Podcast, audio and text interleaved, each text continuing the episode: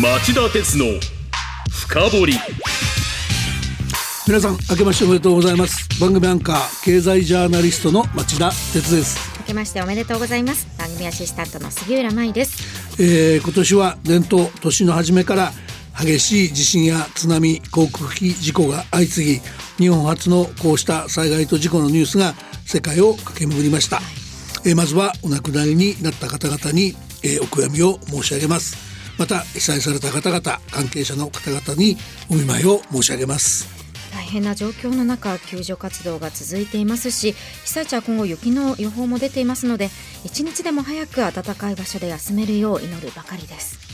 えー、今日は、えー、そういったことでオープニングを少し長めにとりこの災害と事故について、えー、現状をまとめてお伝えした後、えー、新年最初の特集として沈静化するどころか事態のエスカレートが懸念されているロシアのウクライナに対する侵略戦争とイスラエルによるガザ地区での軍事行動の2つの戦争の展望について専門家に伺います。その地震ですが今週月曜日元日に石川県志賀町で震度7を観測する令和6年能登半島地震が発生しました。県によりますと石川県内で亡くなった方は今朝8時の時点で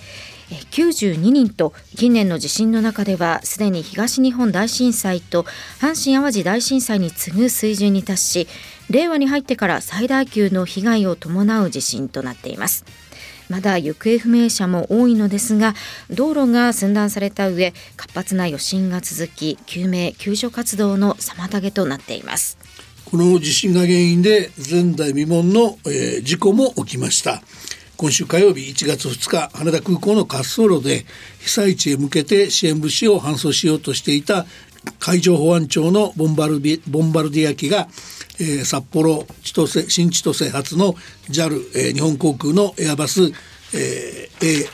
A350 型機と衝突する異例の事故が起きたんです。この事故についてはこれまで明らかになった情報から離陸許可を得たと誤解した海上保安庁機が滑走路に侵入しその場で停止していたところ管制官の許可を得た JAL 機が着陸追突したとみられています奇跡的に JAL 機の乗客乗員379人は命に別状はありませんでした。滑走路に停止後燃え上がるまでのわずか20分前後の間に乗客乗員が全員速やかに脱出できたからです。この脱出劇に関してはアメリカやヨーロッパアジアのメディアの多くが奇跡的だったと報じました。まあ確かに客観的に見れば JAL 機の乗員乗客乗員の全員脱出成功が幸中の幸いだったことは否定できないと思います。その一方で前代未聞の衝突事故は年始の U ターンラッシュを直撃しました、はい、事故当日の2日は JAL と ANA 全日本空輸の2社で240便近くが欠航しおよそ4万4千人の空の足に影響が出ました。えー、当の JAL は昨日事故で炎上全損となったエアバスの A350 型機の固定資産としての母価帳簿上の価格が およそ150円150億円だったことを公表、うん、合わせてこの150億円を営業損失に計上する方針を明らかにしました、はい、この AS350 型機の資産額については航空保険で保証されるものの事故に伴い運航できなかった便の逸失利益などは、えー、保証対象にならないため決算への影響は精査中だと JAL は説明しています。はい。ちなみに JAL は今2024年3月期の最終利益を800億円と前の年に比べて2.3倍に膨らむと予想していました。新型コロナウイルス危機が終焉に近づく中旅行需要が回復すると見込んでいたからです。えー、今杉浦さんが指摘した新型コロナ危機からの回復期にありこの傾向が順調に続くという見方は、えー、JAL の業績予想にとどまらず今年の日本経済全体の予測にも共通共通する見方となっていました、はい、確かに今2024年度の実質 GDP 国内総生産については政府の経済見通しが去年に比べて1.3%増とバラ色のシナリオを描いているだけではなく多くの民間シンクタンクも0.7%増や0.8%増の緩やかな成長が続くという楽観的なシナリオを描いています。まあ、ですが元旦から続いた能登半島を中心とした群発地震や津波2日の航空機事故は改めて日本を取り巻く潜在的なリスクが存在することを浮き彫りにしましたそして、えー、潜在的なリスクといえば政府や民間シンクタンクは目を背けがちですが去年からくすぶり続ける世界的な問題にも思いを及ぼさざる及ぼさざるを得ない状況があると僕は思います。まあ、そうした中で今日は、えー、新年最初の放送ですからあえて次のような番組テーマを設定し2つの大きなリスクを直視してみるべきだと考えました。そのテーマは？2024年あの2つの戦争の行方は？えー、はい、えー、2つの戦争は、えー、ロシアによる、えー、ウクライナへの侵略戦争とイスラエルによるガザ地区への、えー、侵攻を指していることは容易にご理解いただけると思います。そして今日はこの2つのリスクを論じていただくのに最適の方をスタジオにお招きしました。この番組へのご出演は2度目となります。外交や安全保障がご専門で笹川平和財団の上席研究員を務めていらっしゃいます渡辺恒夫さんです。はい、それではご紹介しましょう。大変お待たせしました。渡辺さん。明けましておめでとうございます。明けましておめでとうございます。新年早々の特にお忙しい時期に貴重なお時間割いて、えー、わざわざこのスタジオにおいでいただき本当にありがとうございます今日はウクライナとイスラエルのガザ地区で進行中の2つの戦争について徹底的に深掘っていきたいと思ってます。よろしくお願いします。よろしくお願いします。あの近くですのであのビルが向かいのビルで仕事してますのでよいつでも来ます。ありがとうございます。それではお知らせの後渡辺さんに2つの戦争の行方を深掘りしていただきます。町田鉄の深掘り。この番組は NTT グループ三菱商事ジェラの提供でお送りします。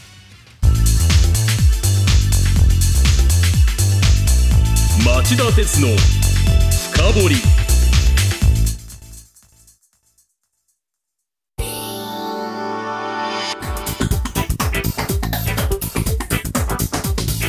今日の深掘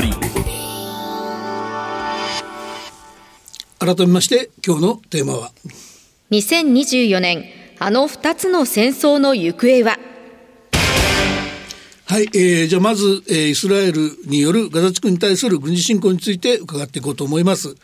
イスラエルのガザ地区への軍事侵攻は、えー、昨年の10月7日にガザ地区を実効支配するイスラム組織ハマスのロケット弾などを用いた大規模攻撃などへの報復として始まったものでした、ま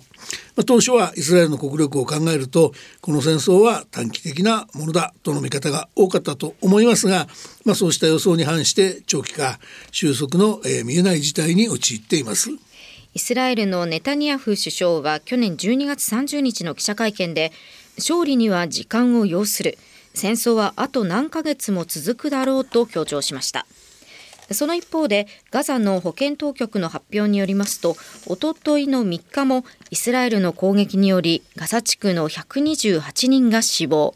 10月からの死者は2万2313人に達したといいます。まあ、あのイスラエルにイスラエルの自衛権を尊重しているヨーロッパの国々でさええー、この死者数の多さにはさすがに、えー、黙ってられなくて批判が高まっている状態だと思いますがそれでもイスラエルは本当にあと何ヶ月も戦争を続けるつもりなんでしょうか。渡辺さんどう見てますか？そうですね。あのイスラエルっていう国の成り立ちを考えるとやはりその周りに敵しかいないという認識があってしかもそのユダヤ民族がかつてそのホロコーストにあったりとかあとその前からずっと歴史を通じてやはり苦境にあるので、はい、本当に大変な時は民族を生き残らせるためには絶対に妥協しちゃいけないってこういうなんか哲学みたいなのがあるので、うん、簡単に妥協はできないんだと思います。うん、ただあのイスラエル人のあの専門家なんかが自分たちは言えないけどでも客観的には例えばこれだけパレスチナで犠牲が出てることっていうのはいいことではないし、うん、そもそもイスラエルがやってることって国際法に関しても問題が多いことが多いので、うん、なんとかしなくちゃと。でそこで出てくるのが実はアメリカのがどのぐらいあのここでイスラエルをと止めるかという話で実はあのブリンケン国務長官が早々に今年早々にこれから中東行きますけどもこうなんとかあの少なくても作戦の規模を小さくして、あの民間の犠牲者を減らすようにって圧力かけに行きます。はいこれができるかどうかが戦争が短くなるか、ここがポイントになるしうまくいかないとバイデン政権の人気もこのパレスチナの問題に合わせて実は弱まってるっていうのが現状なんでこれは目がは離せない大事なところだと思います。なるほどね。あのネタニヤフさん自身が自分の政権維持のためにね頑張っちゃってんだってちょっと小さい話だと思うんだけど本当にそんなことあるんですかね？あの多分それがそれだけだったらそうはいかないんですけど、それと多分自分たちのイスラエルを生存するために必要だっていうところと、そこがあ合わさってるのとあとネタニヤフさんという人は実はいろんな連立政権を組んできたんですけど、はい今実は彼は追い詰められていて。ええ。つまり、えー、と汚職で一度その辞職してるんですよね、はい。それがカムバックをしていてしかもまだ訴訟訴訟中で、えーつまりそのせいで実は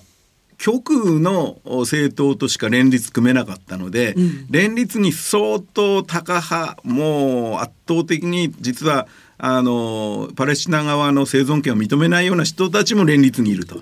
だからそういう意味でますますあのネタニヤフさんの今までのネタニヤフさんよりも右バネが効いていて、うん。しかもあのこれやめたらばおそらくはなぜテロを許したんだというこの責任を問われてし失職する可能性は十分あるのでなるほど今言ったような話で一緒にな自分の生き残りと国の生き残りが一緒になってる可能性があるんだと思います。とはいえそのこのガザ地区での戦争長引くとむしろその飛び火することも懸念せざるを得ませんよね。まあ、例えば今週火曜日にイスラエルが隣国レバノンの首都ベイルートにドローンによる空爆を仕掛けてハマス人本の指導者アルーリ氏ら7人を死亡させたっていうニュースはやっぱり衝撃的だったと思います。レバノンの主権を侵害していることは明らかでこうした行為はハマスにとどまらずレバノンとの緊張も高めかねないでしょう。一体イスラエルは何を考えているのか、まあ、このけ攻撃に対してハマスと同様にイランの支援を受けているイスラム教シーア組織の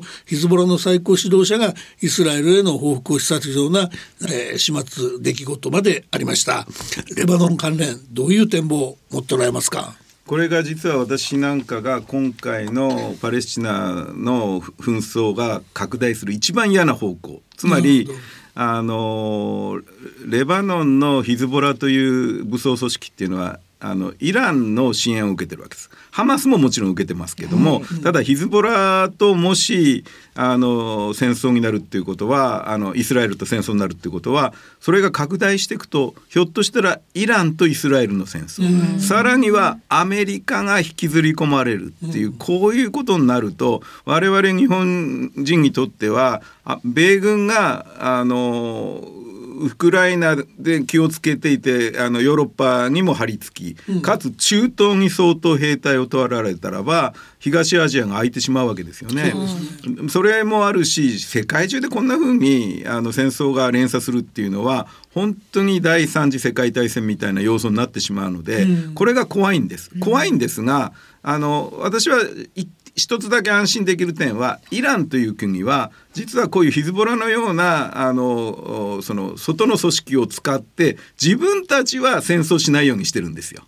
でだアメリカと戦争する気はイランはないと思います。うんねだからそこをなんとかだから火をあんまり炎症しないようにしたいなと思いますね。イランについては後でももう少し詳しく伺う時間があればいいと思うんですけどもあのもう一つガザ地区での、えー戦争が飛び火しかねない問題として気がかりなのは新ハマス新イランで有名なイエメンの武装組織フーシ派の赤い色の海、まあ、航海における、えー日本やイギリスの民間船舶への必要な攻撃です。はい、この件に関してはアメリカのホワイトハウスがおととい日本やイギリスなどと13カ国連名の共同声明を発発表。風刺派の攻撃は違法で容認できないとして直ちに民間船舶への攻撃をやめ拘束している船舶や乗組員を解放するよう求めました、えー、航海はスエズ運河につながっており世界の貿易量の10%を担う船舶が通行通行する航路です、えー、事実上の航海封鎖が続けば世界経済が受ける影響も甚大です。アメリカが中心になって不支配に対する軍事行動に踏み出すリスクもあるかもしれません。渡辺さんこちらの状況はどう見てますか？これもですね風刺派というのがイランの傀儡の勢力なんですね、うん、そしてイエメンで今内戦が行われていてそしてこのイランの傀儡の風刺派とそれとあの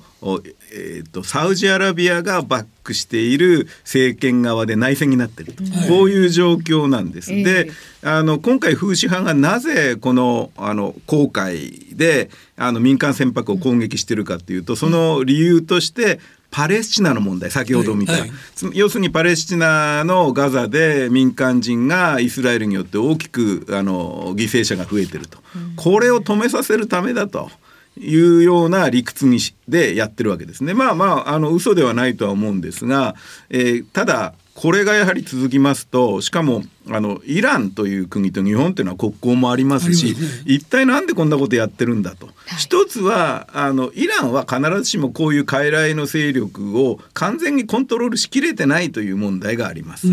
えっと、それともう一つはイランが適当に距離を置いてやらしてるという部分もあります。なのであのこの話というのはやはりあのこのあのその風刺派の問題とイスラエルあのガザでのパレスチナの問題が連動している以上やはり両方を収束させるような努力をしなくちゃいけないんだと思います。うん、なるほどねさあここまで、えー、渡辺さんへのインタビューでイスラエルが続けているガザ地区での戦争、まあ、他の地域分野に紛争が飛び火しかねないリスクがあるということはまあよく分かりました。お知らせを挟んでこの後番組の後半ではロシアのウクライナに対する侵略戦争の行方と2つの戦争が及ぼす影響についてあちらさんにインタビューしてもらいます。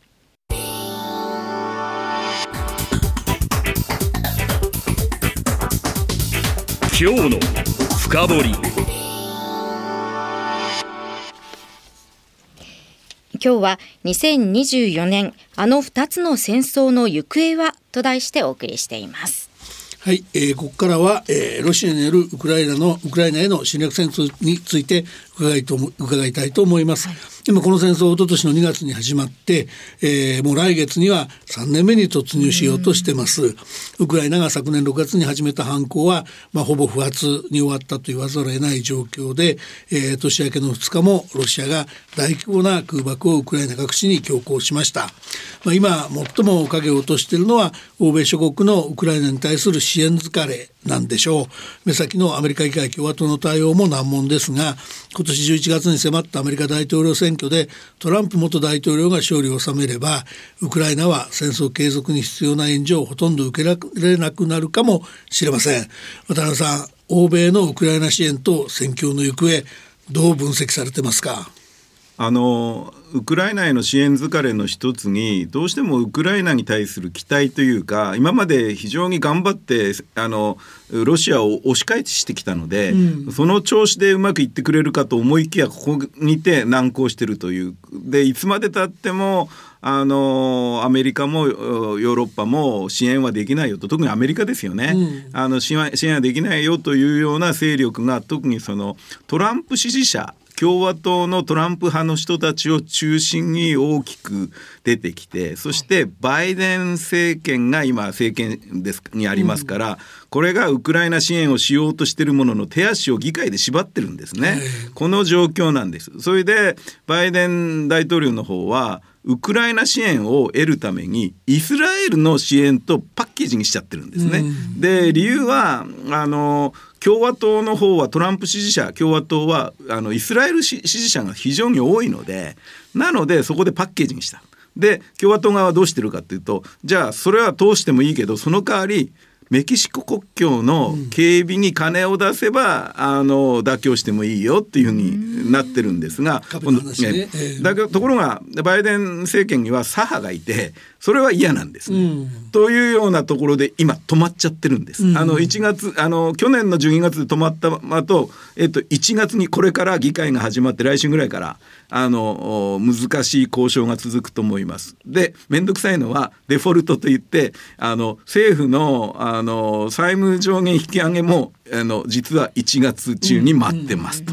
えっとなかなか難しい状況にあります。そうですね。あのまあそうした中ですけど、もう一つちょっとショッキングな質問をさせてください。実はあの僕がいろんなところを取材していると、まあロシアがウクライナの NATO 北大西洋条約機構への加盟を阻むためであれば、核兵器の使用を辞さないんじゃないかと、プーチンさんはそういうことを考えてんじゃないかっていう見方の多さに、実は非常に驚かされています。それなのって第三次世界大戦に直結しかねない問題だと思ってるんですが、渡辺さん、こうした核戦争のリスクをどうご覧になってますか？あの我々のような安全保障の専門家は基本的には核兵器というものを機能させる。それは実は使うというよりは抑止として機能させてそれでやってきたわけですけども、ええ。残念ながらそのロシアのような核大国が今回ウクライナを侵略したことによって一つ分かったことはアメリカがロシアに対する核抑止はアメリカには効くかもしれないけども、同盟国ではないウクライナには効かなかったっていうことなんですよね。うんえーつまり今まで割と核抑止でなんかみんな戦争が全部抑止できると思ってたあんですが、そうではないと。ただしあの第三次世界大戦になるかどうか分かんないのは大国同士の核抑止は効いてるんです。うんそこが新しい現実であってそれにやっぱり頭を鳴らす必要があってだからこそ実は核兵器のあり方使い方も含めてその使い方っていうのは抑止も含めて、よーく考えなくちゃいけないし本当は核兵器を減らすためには核軍縮をきちんとやらなくちゃならないんですけども、核軍縮の枠組みって核不拡散体制ってありますよね。はい。これも実はざるで例えばさ最初イスラエルの話しましたけど、イスラエル核兵器持ってんですけどあの不拡散体制に入ってませんからね、はい。イインドもパキスタンも入ってませんね。やはりやはりね現実をね日本人は実はあまりにも見なさすぎたんだと思います今まで、よーく冷静に見ながら。でも核抑止も大事だし核軍縮も進めると。こういう両方のラインがし必要なんだと思います。なるほど。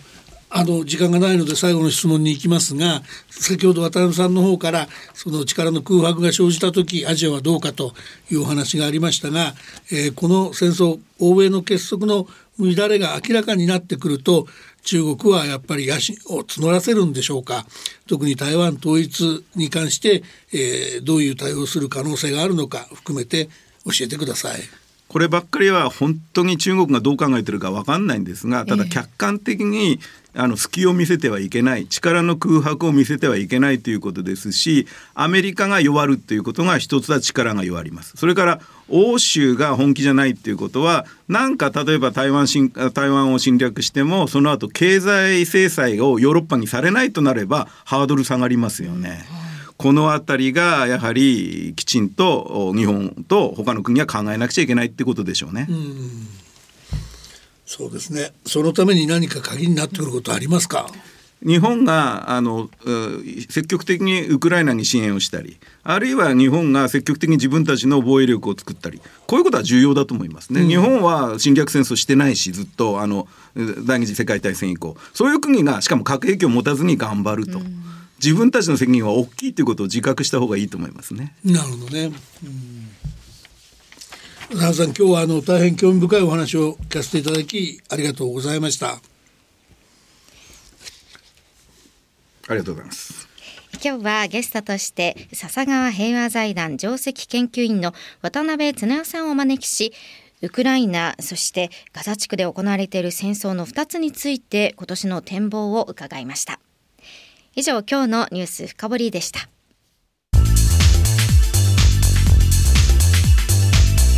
町田鉄の深掘り。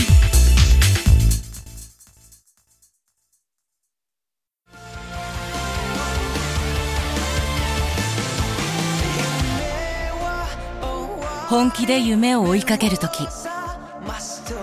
新しい一歩を踏み出す時。大切なものを守りたい時。誰も見たことがないものを作り出す時。自分の限界に挑む時。絶対できないと思って始める人はいない。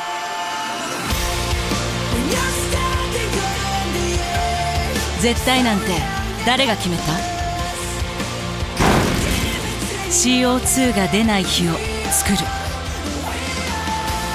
ジェラはゼロエミッション火力と再生可能エネルギーで2050年 CO2 排出ゼロに挑戦します。